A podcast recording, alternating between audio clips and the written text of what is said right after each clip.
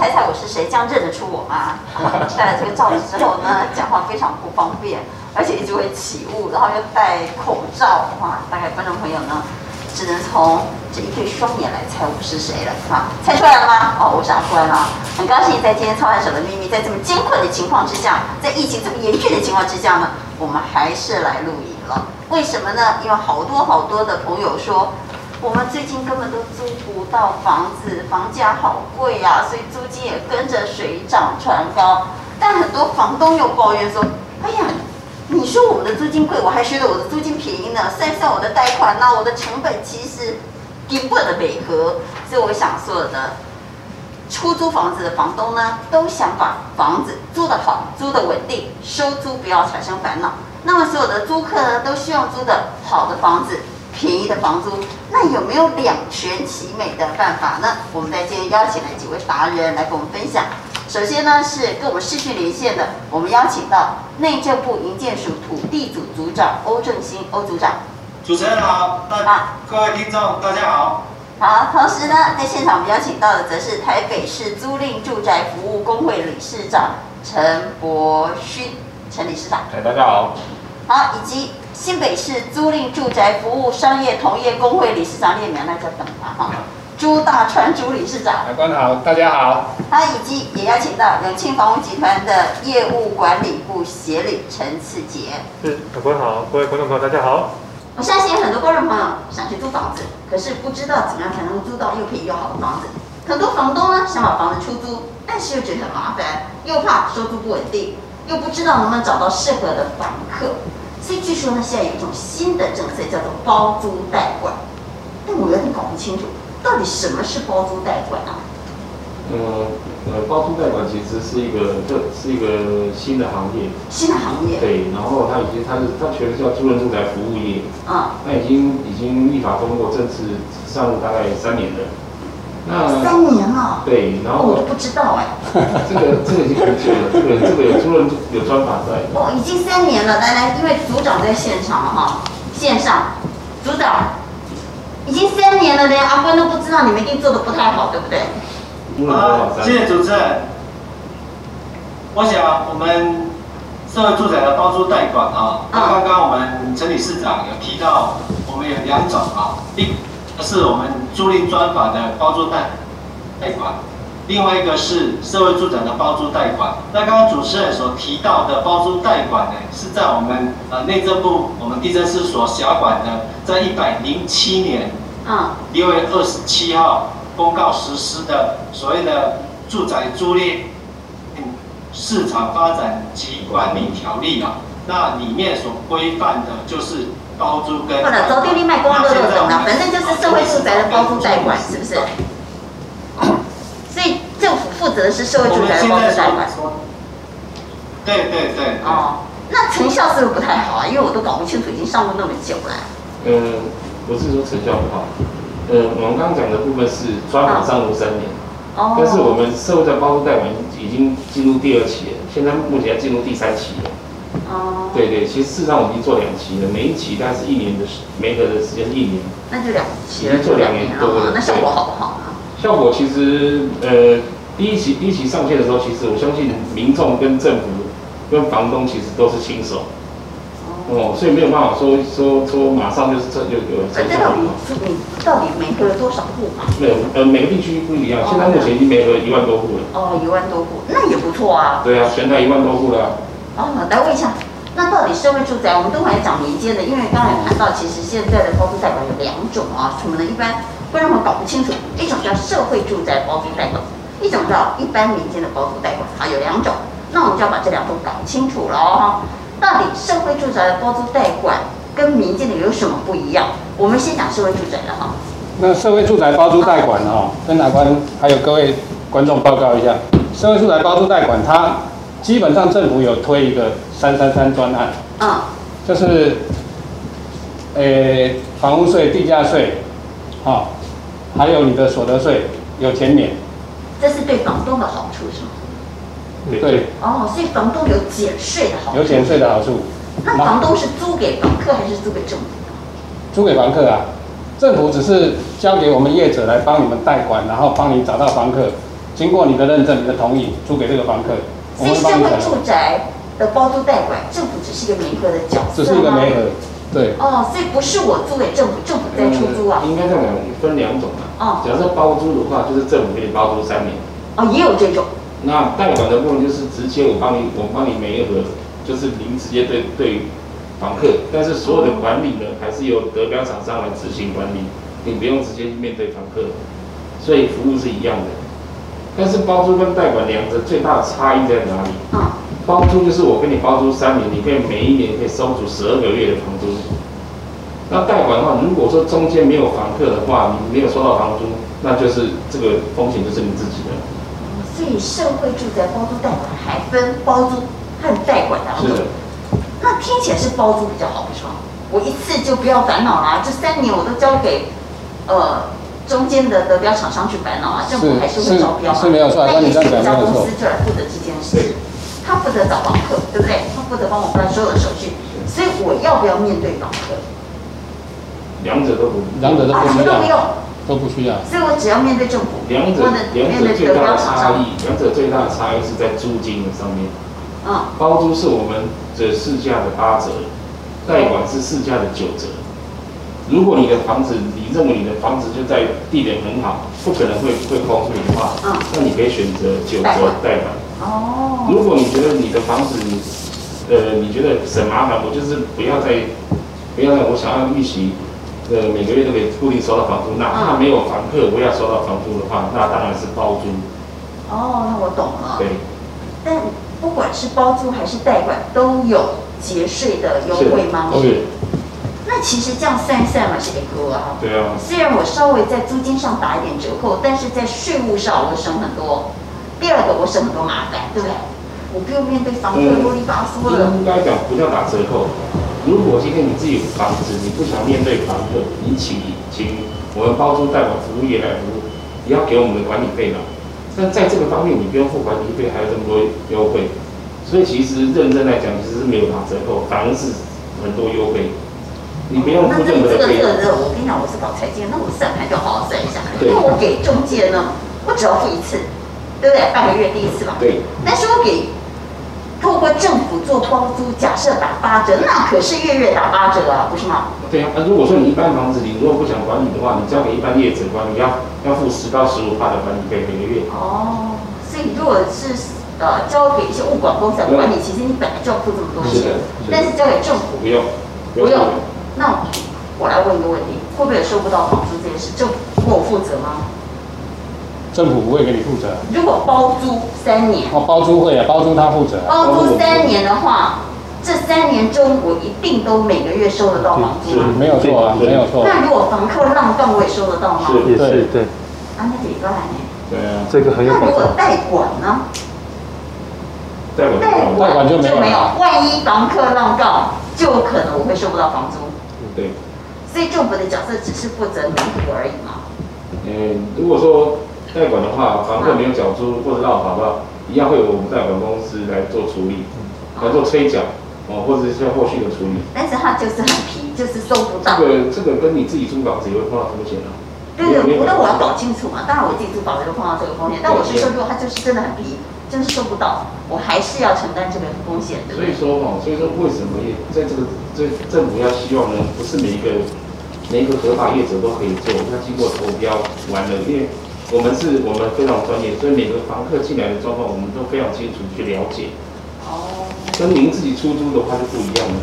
台湾的房东非常的，台湾的房东的非常的风险非常大。嗯。在每次出租的时候，可能见面不到五分钟十分钟，你就把它租给他。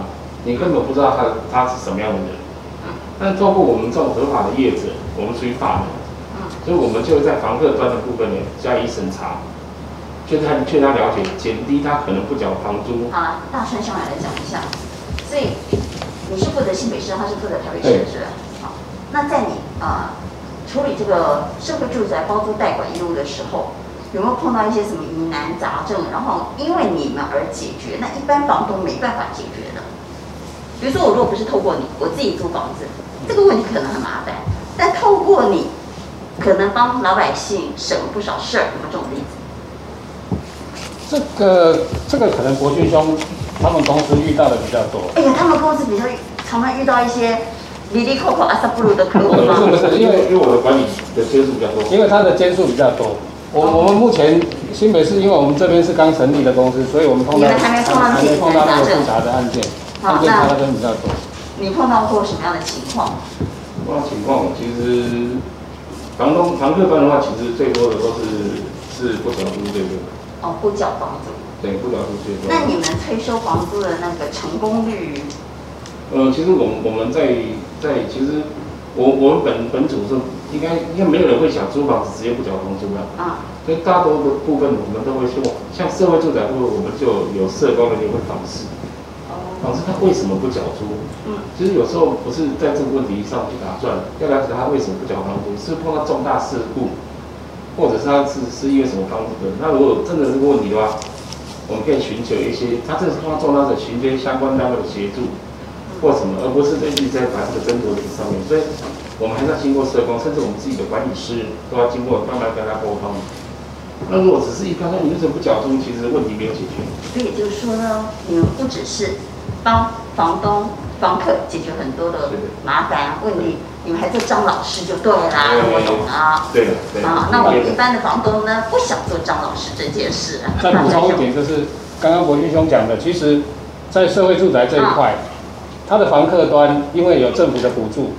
租金稍微比较低一点嘛，因为可能变成八折、九折的租金嘛，所以他很珍惜。基本上这个纠纷的件数或者持缴的件数会比较少，比市场上的案件相对少很多，因为有政府的补助租金嘛。对，有租金补助的关系，所以它比较不会持缴，不会 delay，比较少一点。刚刚讲八折和九折是房客，房东，房东。哦，房东也是只到拿到八折到九折。对。对，那房客付的呢？房客付的会因为他的身份类也不一样，所以房客可能付的比八折九折更低喽。对，哦，所以如果我想，假设我今天是房客，我想去租房子，租到便宜的房子，那这个管道很好啊，它可能甚至于低于八折到九折了。呃，我们会分分的九折、八折，然后甚至有一类的七折跟。二类户的中低收入的五折，啊，到五折最高最高不能超过七千两百块，七千五百块，所以到五折都可以。对，好，那我们再来讲第二种啊，等会再来把其他的细节再让所有的观众朋友搞清楚。我们来讲第二种民间的，来自己来讲一下民间的好不好？民间的，呃，我跟我讲，先我我想把刚刚那个议题，我再把它再做个补充说明一下。啊、对，从呃。呃，我们自己在市场上其实也帮很多房东做租赁的一些媒合的动作。我们本来就有提供代租的服务，也有提供代管的服务。那这一次永庆房屋在加入了这个社会住宅这里面，其实社会住宅这个本本身的对房东，呃，我们自己客观看，觉得它对房东其实是非常非常有保障，也非常呃呃相对安全、相对安全的一个一个一个政策。那我我我我简单讲一下，就是我们从过去的呃租房东在出租房子里面，其实你把这个租屋的整个流程把它拉开来看，你可以想很简单，但是其实它也是还蛮复杂的。如果租开始，你从房屋的一个整理，再到广告的刊登，然后再到房客的带看，然后再到这个呃租约的协议跟订约，然后最后还要到这个租赁期间的修缮跟维护，然后结束之后还要再做一个点交。其实这流程做起来是非常非常长的。那其实有些发现有很多的房东，其实，呃，大概房东会出现有三大类，普遍会比较出现几个几个大的问题，然后还有几个在当房东上的一个痛点。一个就是他可能这个叫做嗯，他呃管不到，就是他他房屋会显示出来，租人家表示他是用不到，但是他可能会有管不到的状况。什么是管不到？管不到，他可能过去可能以我们的服务区来讲，在双在双北地区。他曾经房子是在双北的使用，后来他这个房子就闲置下来就出租了，可是他人已经离开了，他可能回到故乡了，中南部，远距离的管理其实他是管不到这个标的，所以是很麻烦。那另外一个就是管不好，也是第二个房东很重要的痛点。什么叫管不好这个痛点？管不好就是刚刚讲这个流程这么长，从开始的广告，从房从呃屋况的整修，然后到广告的刊登，然后再到房客的带看，尤其在房客带看，其实在最近的。可能过去陆续也在一些社会新闻上也看到，其实带看的过程，如果是房东自行在处理，其实风险是还相对是高的。嗯，因为你你一个房东要面对这么多的房客，你真的不知道来的人是谁。嗯，好，我讲曾经有客人的经验是，呃，他要开三万块出租，房客来说我三万三跟你租，他租的比租金还高，对不对？为什么会三万三？结果他是要开来做什么的？做赌做赌馆的，做做交金的，还有做交金的，也有是房子给你做来做一些不法的事情呢、啊。也曾经客人说房子租给房客一开始不错，后来隔壁的房客邻居就跟打给房东说：“哎，你们房子一直出现一些异味，晚上都会飘出一些异味，就是什么呢？在里面吸毒。”哦，对。那我想到这个就是说，房东在面对房客其实是。是蛮大的一个风险。这也就是说，包租代管的意思呢，跟我们一般租房的不同。我们一般租房就是把房租出去，但是包租代管有管的成分，对，他帮你 take care 你的房子，不是只是说，哎呀，我就负责。只是媒合，还包括后面的整个租期间的管理。一般的中介他只是负责媒合嘛，啊，你要租房子，那他要把房子出租，我就帮房东和房客找到了适合的。房子和房租，你们签了约之后，其实跟中介就不相关了。对。可是现在的包租代管还有管的成分，就是说他把你的房子呢，也当做自己的房子一样，他要去照顾到底他们在里面干嘛？对。有没有把房子弄坏了？对。有没有给你亏交金了？有没有在里面吸毒了？所以他也负责这个。呃，应该不会到后段，应该在前面就会在房客端就会做慎选，因为业者毕竟经验多，资源多。比较好去做判断。那这个政府的社会住宅包租代管跟民间的包租代管有什么不同呢？因为刚不是有两种吗？呃，我接刚理事长讲的哈，就是说，这个可能一开始第一次接触的人都会有点搞不太清楚，搞混了啊。我先把这个名词定义再讲清楚一下哈。我们从社宅出发来谈好了。社宅的服务有两个，叫做包租包管。包租包管就跟阿关讲的。我前面帮你没合到房客之后，后续租赁期间全部都我帮你包办。你只要在家里面收租金就好了。嗯，这是包租包管。那代租代管是说，我帮你租掉，然后后续的管理是我帮你处理，但是租金是房客付给你。啊，对，我刚前面忘记讲了，包租的租金是政府会付给房东，一定收得到房租。政府不会倒。政府不会倒，一定会收得到房租。所以包跟贷的差别就是，包的风险更低。对，那在管理的过程还有个差异。社宅就刚刚理事长提到的，他有这个。呃，社工人员会去做这个呃住户的一些关怀，承租户的关怀。嗯。但是，一般民间的这个代管，他没有没有没有这个角色，他就只有你付租跟没付租，就这个问题在租金上。哦。然后再就是你房子有问题，我来帮你做修缮跟做处理，就这样子。那这些费用算谁的呢？其实社宅的福利政府的内容非常好，其实它针对房东，如果你说现在房房子的马桶坏。啊，房客说：“哎，这个马桶坏了。那照理说，如果是我没有透过包租代管，也没透过任何的呃这种平台的服务，我就要自己去弄，没错，对不对？房东就要自己。那假设我今天是透过了，不管是社会住宅包租代管，还是民间的包租代管，他就帮我处理了。就是代管业者全部都包。那处理完之后费用跟我要，是不是？对。哦。呃，民间的是跟房东要。嗯。对，那呃，社宅的是每年有一万块的。”政府补贴的租金额度，政府帮你负担一万块的修缮费用。那超过一万块才我付。对对对。那社会住宅包租代管还不错啊。非常好啊。对。来问一下，在线上的内政部营建署土地组组长欧正兴欧组长，欧组长有没有什么要补充的？因为刚刚听起来社会住宅的包租代管听起来蛮不错的了哈。但我现在假设我是一个房东，从房租的角度来看，虽然打一点折，但是又可以节税，那又省麻烦，又稳定。如果包租包管三年的话，那我都不用担心中间有任何一个月没收到钱。其实我之前我曾经听过我朋友说，他们房子租给人家，他通常没有办法算十二个月，因为这中间可能会浪杠啊，有高位波啊，还是安装或者给中介费，所以通常它都算十一个月。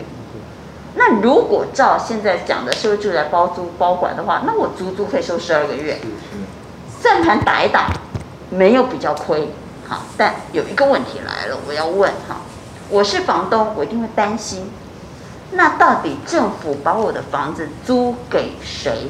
因为听到社会住宅这四个字就担心说，哎呀，有没有可能，呃，房客的，呃的。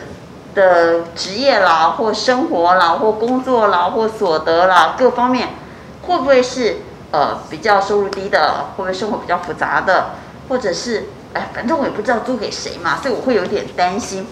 这件事组长可不可以讲一下？如果我今天是房东，我想参与这个社会住宅的包租包管，在房客的部分呢，我也有点担心哎。那我想。我们刚刚在讨论的这一个包租代管跟社会住宅的包租代管，其实一个最重要的一个媒介就是业者，啊，就是现在我们在座的我们陈理事长或者是助理事长，他们现在就是我们所委托的业者来进行我们的社宅包租代管。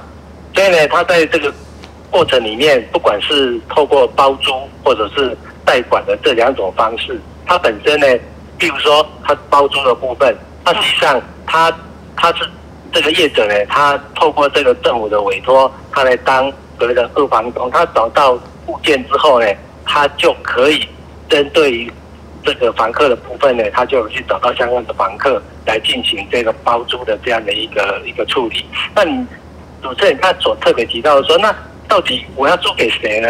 其实我们对于房客的这个挑挑选的这个部分，其实如果说你是包租的话，那业者他本身呢，其实我们要照顾所谓的弱势也好，或照顾一般需要租房子的也好，其实它都是一种租屋的协助。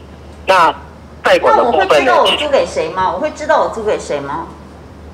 呃，包租的话，当然这个房东的部分，因为你已经包租给业者了，所以呢，房房东的部分其实他。他不用去过问说他到底的房子租给谁，因为因为你现在业者就是二房东嘛，哦，反正我就是对业者就他就可以，对对对，他就可以去找到相关的房客。那刚刚的这个问题，其实它本身就就是一个就是我们的我们社会住宅包租贷款的一个目的。今天只要有人想要租房子，那透过我们的包租贷款啊的相关的业者，他的相关的物件。他就希望能够找到他，他能符合他需求的房子。至于说他的是属于弱势呢，或者是是属于一般户呢，那都不管。其实反正我在各县市就对了，对不对？哎，那在各各县市我们在做推动的时候，其实我们有一个资料的统计分析哦。我们目前呢，我们在包租贷款推动的过程里面，有大概有六成的的比例呢的房客呢是弱势啊，哦。是有弱势的这个部分，那其实对于房东，他把房子拿出来做社会做的包租代管，他在加入的时候，其实他本身就是我们所称的这个呃，我们跟他讲说是一个爱心房东。他其实他的租金打八折或者租金打九折，其实在进到我们这个住宅来之后，他本身他就就会是有这样的一个一个一个心愿，就是说他希望把他的房子拿出来。当做社会住宅来提供给需要租屋的民众，大概是最主要是这样的一个过程。所以会参加社会住宅包租代管的房东，哎呀，没有参加的房东也很有爱心啦。但问题是，他还是担心他的房子，呃，能不能被好好的保护啊？他会想说，租我房子的人会不会爱惜我的房子，或者他的生活是不是正常？会不会有一些意外发生？还是会有这样的担心嘛？哦。所以，我刚刚的意思是，我要搞清楚，说我到底是对业者还是对房客？那我懂了。如果是社会住宅的包租包管，我对的是业者，我不对房客。那如果代租代管呢？代管的部分其实一样。我刚才在讲说，我们在社会住宅包租代管，它一个最重要的角色就是业者。业者的话，在代租代管的这样的一个角色上面，他是在做所谓的租客双方的服务。但是我还是会面对、今天这两者，它本身是。由房东跟房客两个签租约，那这一个我们讲业主的部分呢，他就是居中来做媒合，来做服务，他是所讲的这个代为管理的这样的一个角色。好，那我想四姐还是帮我们再讲的更清楚一点哦。那因为其实即便是我到现在都还搞不太清楚包租包管跟代租代管，那刚刚有一点搞懂了，但是在面对房客这件事我还是没有搞懂，就是。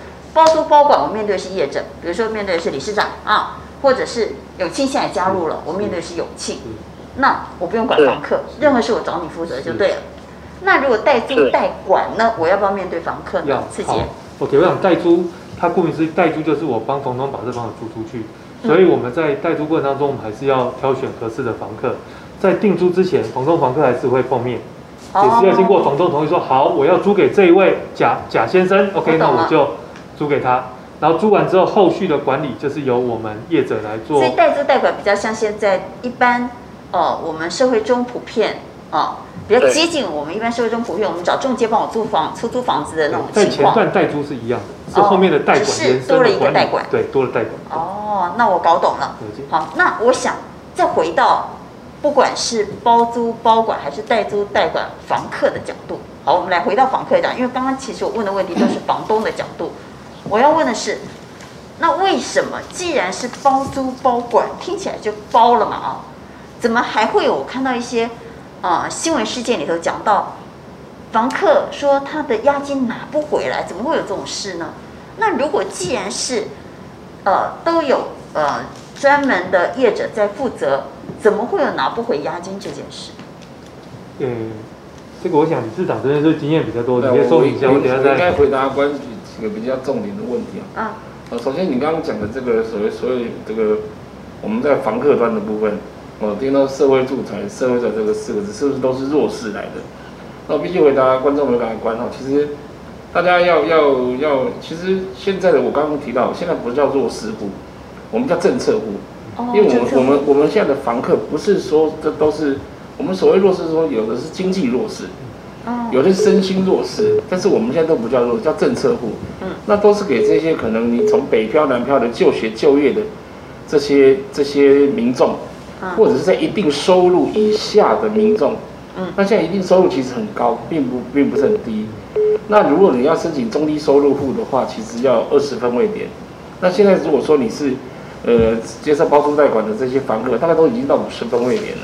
那五十分位点大概什么概念呢？呃，就是假设说你今天你在北，呃，假设我在台北，你北北基桃没有房子，嗯，你在这边就学就业的证明，那你就可以，比如说我跟房东租八折，我就八折租给你；我跟房客，我跟房东租九折，我就九折租给你。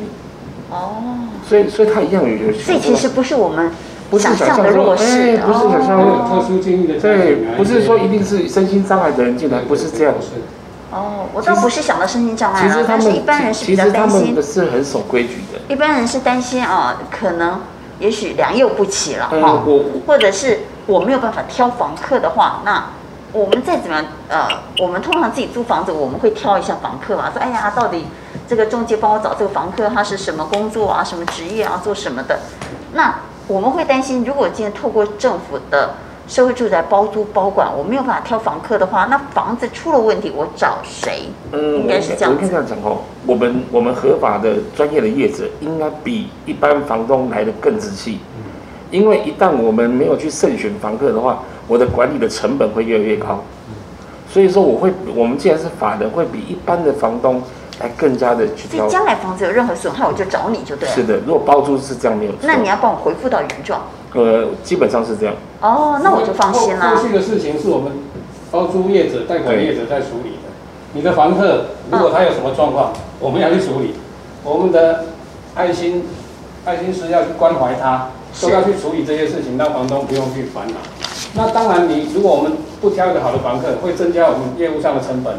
公司公司的，嗯、我我们应该这样讲啦，在社宅的部分哦，不能说挑房客了。就是说，其实要租房子的人哈，就像我们去抽抽这个国宅一样。嗯。通常国宅大概假设我今天有一百户，嗯，都会有两百户左右的人来抽，一定有一百户没有抽到。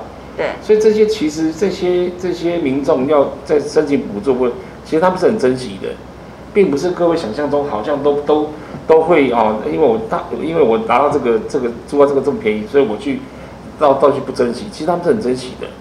嗯，好，所以反正呢，中间有人负责就好了啊。对。因为我们也不知道我们会碰到什么样的房客啊，也有可能我运气好碰到房客很好，但也有可能，恭喜可能几百我觉得卡衰都得有房客破坏了房子。那中间如果有人能够负责，我想对房东来讲就是一个保障了啊。但是我刚才谈到，我看到很多新闻有讲到什么房东收不到房租的了，房客拿不到押金的。再来问一下，呃，自己。这种情况在社会住宅包租包管或代租代管里头，真的会发生吗？OK，好，我说明一下，因为我们但我们是今年才加入，要实际展开的。那我们自己是还没碰过这样的经验，因为我们今年才加入这个、啊、这个色彩专案。但是从过去我们去了解到，其实，在过去的经验里面，确实有些人他已经加入了社宅，但是为什么这个呃房东没有收到他应该拿到的这个所谓固定要给我的这个租金？租金啊、哦。对，那我们公司在今年加入社宅，我们自己在服务上也增加了跟过去业者不同的，我们提出了跟买卖规格一样的履约保证，银行的价金履约保证。因为价金履约保证就是说，房东的呃房客付的钱是直接进到履约保证，不是进到我们公司业者身上，是是在这个呃在银行这边来做一个一个第三方的信托。那一般过去有些民间在做的，然后我没有指特定哪个业者，就是说曾经有发生，就是可能业者自己本身收了房客的租金，但是可能自己的一些财务的问题，他延迟或者是挪用而没有再交给房东。才会造成房东收不到租金这个问题，当然这是不应该发生的事情，但是确实在实际案例有发生业者有这样的问题，当然可能是一些比较小型的业者了，或是财务周转上有问题才会发生这个状况。所以一旦有履约保证这种情况就不会发生了。对，因为钱是在。所以不管是押金还是租金，都会在一个安全的账户里。对，目前全国就只有永我们永庆。率先成立用这样的机制，那我也很好奇，为什么永庆要加入社会住宅包租包管或代租代管的这个行列呢？OK，好，我想这个呃缘起应该跟呃我们孙俊董事长在创业初衷的理念，我想是一致的。那董事长在创业初衷一直就是希望呃永庆房屋在呃呃不动产房仲业的这个角色，买卖跟租赁的角色里面，是扮演一个呃呃公平的一个角色，让消费者的权益不要受损。那也希望在不管是买卖或者租赁过程当中，或永庆房屋能够达到消费者在住居上面的这个需求上能够达到圆满。那呃这一次会想要加入原，第一个我们自己本身在双北地区，我们本来的这个通路就已经非常的非常的绵密。第二个我们也长期跟社区在做很深入的一些互动，不管是呃各分店的地区，那也看到其实在这几年呃在出租跟租屋的这个需求其实也。也明显的有这样的一个一个成长，在我们自己在前线里面收集到，其实这个市场很大，对，市场很大，对，这个需求也很大，也有这样的需求，对。那所以这次想要加入，是因为它本身社宅的出发点，其实我们认为它是有公益性质的，它是满足一些，其实刚提到在讲那个房客的部分哦，它主要因为我们做的范围是双北，那其实什么房客可以来加入？其实第一个就是你可能是北漂，你只要在双北是就学或就业的。嗯，对，那你有这个租屋的需求，那北漂可多了。对，所以其实这次政府给这个条件，其实他是希望真的有想要租房子的租客都能够租到他合适他的房子，因为其实很多房客在过去租房子的过程当中，他有他也有也有三个痛点，一个是他可能想要租的房子，他可能他但他的租金出入社会，可能他的收入不高，是他没有办法租到比较，他没办法负担，比较离对没有办法负担，这是第一个。第二个，他可能租不到。他租到就是有些刚提到的有少数，他可能就是比较属于弱势户，少数弱势少数的弱势户，他租不到房子，可能房东不愿意租给他。刚讲到可能有些是稍微的经济弱势，或是有些是单亲，或者是这类似这种。那另外一种是可能就是呃，他租不到，他租的房子租的不好，他房子他明明在在呃台北市里面工作就学，可是他因为付不起租金，他必须去租到。那个屋况环境条件可能违章建筑加盖等等那种住居住品质非常不好，可能连家人都会很担心的。那希望透过这样的政策能够改善这个租客在租上面。至少是中间有一个人可以帮忙把关。对，那他这个条件其实呃政府给条件其实非常非常好，在台北市他的家户所得在一百五十八万以下，然后平均人均所得在一个月只要五万九，其实这标准是蛮蛮宽松的。月收入五万九其实不稀有，所以它并不，所以刚刚你讲的并不是弱势，不是弱势，只是针对这些呃特定户呃这些资格户里面的某一个比例是政府希望能够照顾到弱势，不是全部都是弱势的。月薪五万九的，我讲没有人认为是弱势。对啊，这个薪资水平也蛮高的。对，而且家务所得在一百五十八万，台北市这个其实也算也算是 OK 的，对。哦，所以其实可以申请的人蛮多的。其实范围是蛮大的。哦，所以不要呃。我们的观众朋友不要以为说，哎呀，我怎么有办法申请？不会，其实以刚刚的这个范围来讲，大部分人都，如果你有这个需求，其实大部分人都可以申请。我刚才讲到台北市的，新北市因为新北市的租金会比较稍微低一点，嗯，所以它的家务所得是一百二十七万，那人均所得在五万四，其实五万四的租赁所得也不算是不好的租赁，对对，应该说月薪五万四也不算是不好的人均收入，也不算差的。对，其实政代表说，其实政府在这个呃色彩专案里面，其实真的是有心想要解。解决多数想要他买不起房子，短时间必须要租的居住需求的能够住一个比较符合他真正日常需求的房子。好，目的是在这里。我来问个问题，也是很多的租屋族哈，他们心中最大的痛就是我可以租厝，我想给他生命在一起的。房客突然有一天跟你说我不租了，啊，不好意思，我儿子要结婚了，我给我儿子住。哎呀，不好意思，这个房价高了，我想把房子卖掉。那对房东来讲，他想说反正我签了合约，我只要赔你一个月嘛。但是对房客而言，他要搬家，他要找房子，那岂是一个月的赔偿？所能够弥补的，所以我要问的是，如果今天透过政府的社会住宅的，不管是包租包管还是代租代管的平台去租房子，是不是就不会有这种情况，就是中途解约的情况，或中途房东就不租你的情况？这种情况还会发生吗？来问一下理事长，还会吗？这种情形算是个案嗯，但是如果像碰到这种情形的话，基本上工会这边的做法是。尽量协调业者在同样的产品范围以内。如果说房东真的因为有特殊的案件、特殊的事情，真的要卖，那没有办法对这个房客给他一个照顾的话，我们在相同的环境、相同条件下，尽量帮他找到一个同等的案件，让他可以合理的转租了。不然，不然你没有办法去处理，因为你针对个案来讲的话，真的没办法去处理。所以你你只只能针对个案，就是尽量。所以如果碰到这种情况，其实你们会想办法帮这个房客再找到好的房子。因为工会的立场是让让租方还有房东这边能够在这个过程交易过程当中能够平和，能够能够安全的把这个对房客的生活能够给他一个照顾。那万一真的不行，房东又有事情，搞不好是他真的需要这笔钱，真的要把房子卖掉。是。所以他卖掉的时候，我们尽量帮房客找到一个同等的物件来安排呢，让这个事情能够圆满的结束啊。哦。基本上工会的立场是这样子。所以站在工会的立场，就是他还是会尽量让房客也好，不管房东也好，这中间因为至少有一个人来帮忙处理这个事情，那租房子的学生也好，或者上班族也好，也就不用那么烦恼。急救五郎开两法都解了哈，不要让我那么痛苦。我们糟糕了，下个月要搬家，我该怎么办哈？所以我想。这个也是政府的美意了啊！有了这样的一个平台之后呢，其实解决了很多房东的烦恼，解决很多房客的烦恼。是啊，阿关在今天主持这期节目之后才觉得，哎，真的蛮不错的。如果我有房子要出租，我会考虑交给你了哈。好，谢谢几位，谢谢谢谢谢谢大家，谢谢。